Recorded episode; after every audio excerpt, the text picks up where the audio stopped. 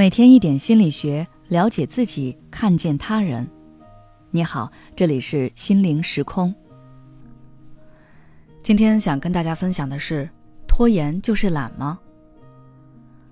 很多人说到拖延，就简单粗暴的将拖延的原因归结为懒，还有的人压根儿分不清自己到底是懒惰还是拖延。所以今天我们就来看一看拖延症和懒惰的区别。首先，从心理学角度来说，拖延症是一种心理问题，是指在能够预料到后果消极的情况下，仍然把计划要做的事情往后推迟的一种行为。比如，明明手头上有一堆工作，做不完，不仅要挨骂，还会被扣绩效，但还是不想做，只想摸鱼。再比如，论文截止日期就要到了。不到最后期限，就是提不起精神去写。而之所以会出现这种情况，一般有以下几种原因：第一，回报率不够，缺乏动力。这种情况在职场上比较常见。比如说，组长交给员工一项新的项目，让员工好好干，但是员工却好像没有把组长叮嘱的话放在心上，依旧我行我素。能敷衍就敷衍，甚至不到项目截止日期前一天就不正式开始。一般出现这种情况，是因为对员工来说这个项目不划算，觉得即使自己兢兢业业做完了，也不会涨薪，甚至对绩效也没有什么帮助，又没有奖金。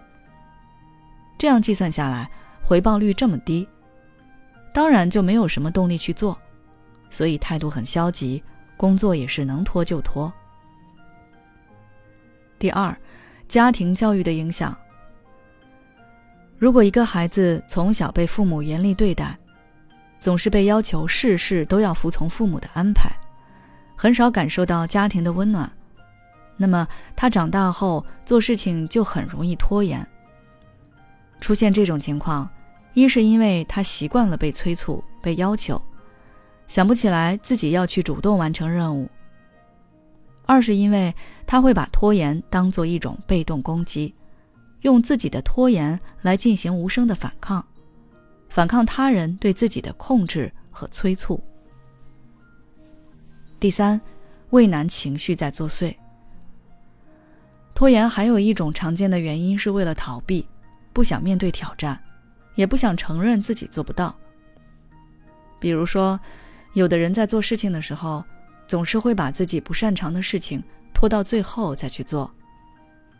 有的人是为了节省时间，提高做事效率，但有的人是因为他们存在畏难的心理，不想去面对挑战，所以采取能拖就拖的策略。通过以上的分析，大家应该能看到，拖延本质是一个复杂的心理问题。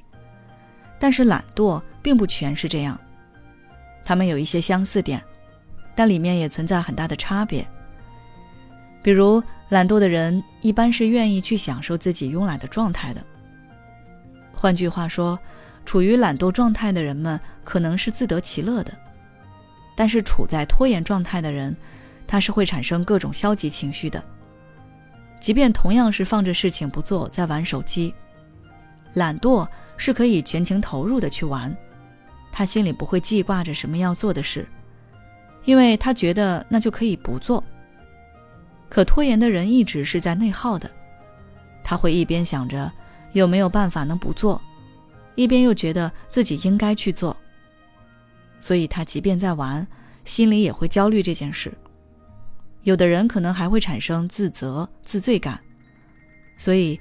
拖延不能直接和懒惰画上等号。经过以上的分析，相信大家都对拖延和懒惰有了一定的了解。我希望以后大家不要随意的给自己或者给别人随意贴上懒惰或者拖延的标签。其实，有拖延也不是什么大不了的事，只要它没有影响到你正常的工作和生活，那就不必过于苛责自己。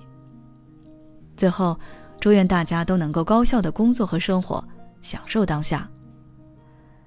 好了，今天的内容就到这里。如果你想了解更多心理学相关知识，欢迎关注我们的微信公众号“心灵时空”，后台回复“拖延”就可以了。也许你有很多话想要倾诉，但是没有人听，或者愿意听的人却不懂你。你感到委屈、无奈，还有心累。如果你想要改变自己的生活，那你可以微信关注我们的公众号“心灵时空”，回复“咨询”就可以体验十五分钟的心理清诊了。我们的心理救援队每位咨询师都拥有超过二十年以上的咨询经验，只要你需要。我们就在。